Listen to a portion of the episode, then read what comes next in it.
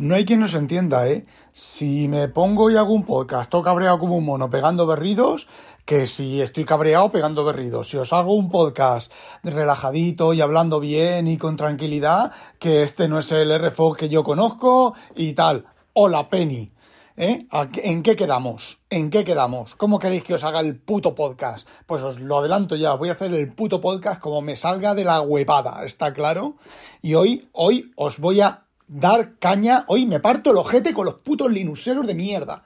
Es que me parto el ojete. A ver, os cuento. Lleva desde el miércoles o así inconveniente en su trabajo, que trabaja desde casa, teniendo problemas con la conexión. Utiliza sistemas de VoIP, no sé qué sistema utilizarán, pero no es estándar, es una cosa rara que tiene la empresa, ¿vale?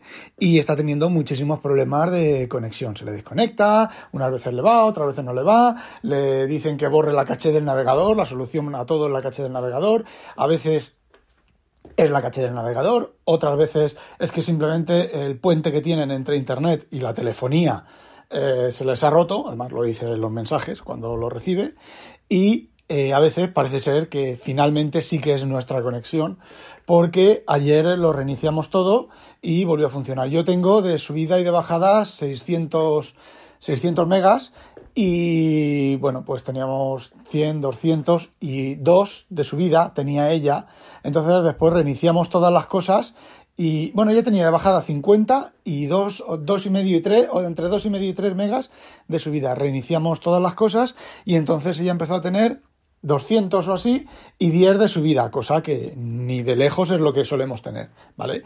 Bueno, pues después de reiniciar, ojo, entonces yo esta mañana, al día siguiente, esta mañana, me he puesto a mirar cositas y bueno, pues eh, sí, iba como el puto culo, ¿vale? Iba todo como el puto culo, una, una velocidad asquerosa. ¿Qué he hecho? Pues he vuelto a reiniciarlo todo y ha seguido yendo mal, ¿vale?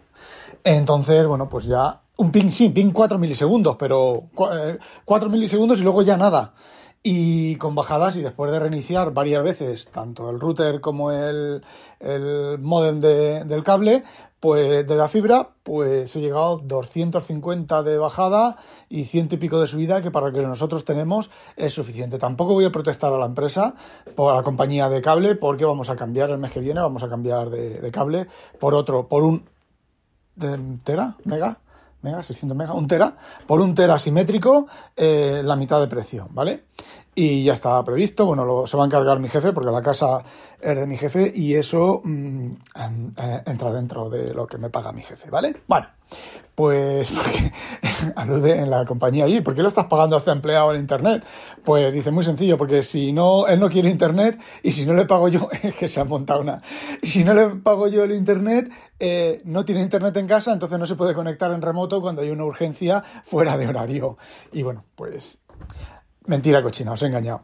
Me lo va a pagar con este cambio. Lo está pagando yo hasta ahora. Le comenté de, cambiarlo, no de que, lo, de que lo pagara él, ¿vale? Sino de cambiarlo. Y me dijo que sí, que lo cambiábamos y que lo pagaba él, lo pagaba la empresa, ¿vale? No él. Entonces, bueno, pues el tema está en que yo, en mi. Después de probar todo eso y no ir, digo. Mmm, ¿La píjole? ¡Ay, la píjole!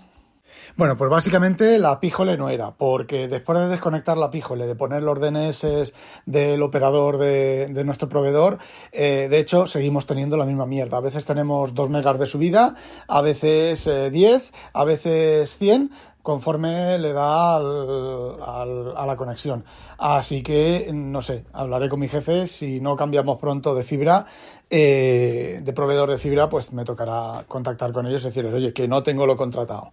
Eh, empieza el baile, aquí están empezando a acostumbrarse ya también a, eh, es problema de tus ordenadores, si vamos y no es culpa nuestra, te tenemos que cobrar la visita, si, si luego resulta que tienes un virus en el ordenador, no es nuestro problema, que si, bueno, pues ese tipo de cosas, ese tipo de excusas típicas que suelen dar las, las operadoras, aquí se están acostumbrando también a hacer eso, ahí me, me está empezando a tocar un poco los cojoncillos.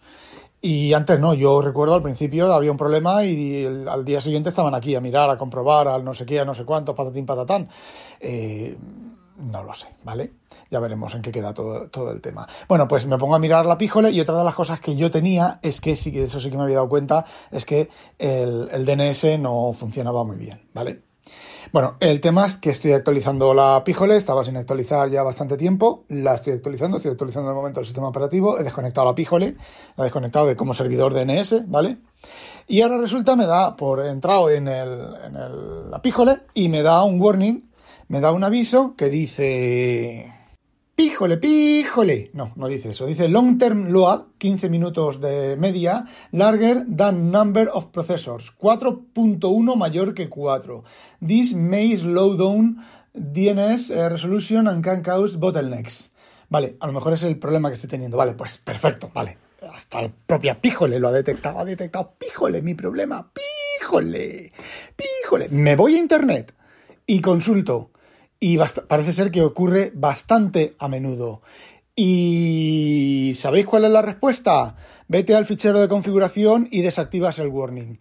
Pero habrá ser gilipollas tarado, subnormal profundo. Vamos a ver, vamos a ver. Eso es hacer el avestruz, el meter la cabeza debajo del suelo e ignorar el error. No, lo que hay que hacer es solucionar el error. Por ahí uno comenta que puede ser un problema, un error en el cálculo. No sé si se refiere al Kelmer, no me extrañaría nada que fuera del Kelmer, ¿vale? Al kernel o del propio Píjole que utiliza números de coma flotante para el número de cores números de coma flotante para el número de cores, ya lo que me faltaba, ¿vale? Y yo haciendo eh, aritmética modular de enteros para trabajar con cosas, con dinero y no perder un céntimo. Eh, bueno, con enteros de coma fija, ojo, enteros de coma fija. Eh, en fin, ¿vale? En fin, será fin.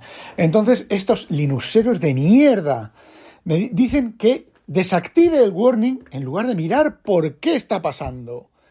Es, bueno, lo, de siempre, rodeado de taraos. Y bueno, aparte de eso, quiero comentaros una cosa muy curiosa. Yo no sé qué, no sé lo que me pasa a, mis plumas. Yo, bueno, tengo tres plumas, ¿vale?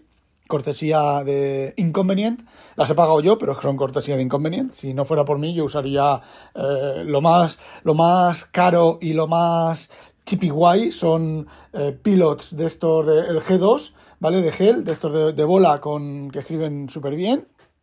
Lo más cercano yo al, al Sumum que yo solía tener. Y bueno, tengo otras plumas. Una la tengo desentintada porque, eh, bueno, pues... ¡Ay, me la ha cambiado otra vez la tía! ¡Me la ha cambiado otra vez! Esta sí que me la ha cambiado. ¿Cachis? Tengo... Pero qué maligna que es que me ha cambiado otra vez la pluma. Espera, espera, espera. Vamos a ver, vamos a ver. Yo tenía tres plumas, una, dos y tres, sigo teniendo tres. La mía negra, estilosa, super guay, chipi guay, negra, con tinta negra, con su ventanita para ver que, la tinta que queda, que bueno, que la recargo una vez al año porque eso contiene, le caben 12 litros de tinta y no hay manera de secar eso.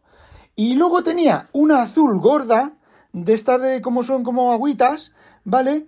Y ahora me encuentro una marrón, que yo tenía esta marrón, lo que pasa es que se la, se la, di a ella, y ahora me encuentro una marrón eh, que me gustaba mucho, que escribía, bueno, que poníamos tinta marrón, ¿vale? Una marrón. Eh, y ahora me vuelve a aparecer aquí la marrón, pero espera, espera, la del centro, esa tan bonita, de color til, de color verde, con aguas oscuras y tal, me la habrá lavado, porque se ha vuelto más oscura. ¿Me ha lavado la, la, la pluma? No sé, es más oscura. Qué curioso, escribir escribe igual, pero es más oscura. No sé, no sé, aquí hay gato encerrado. Entre una que me ha cambiado, que me ha quitado la grande y me ha puesto la pequeña, que es más pequeña, ¿eh? Que a mí esa, esa pluma me pongo a escribir y casi se me escapa. Si no le pongo el capuchón detrás, se me, se me escurre entre los dedos de lo pequeñita que es. Y, y ahora es, no sé, no sé. No sé, no sé, no sé, voy a tener que mantener una conversación seria y mm, altamente... Mm, disruptiva con Inconvenient. ¡Hola, Penny! Y bueno, ya está, eso es lo que quería contaros. No olvidéis sospechosos habitualizaros. ¡A demonio!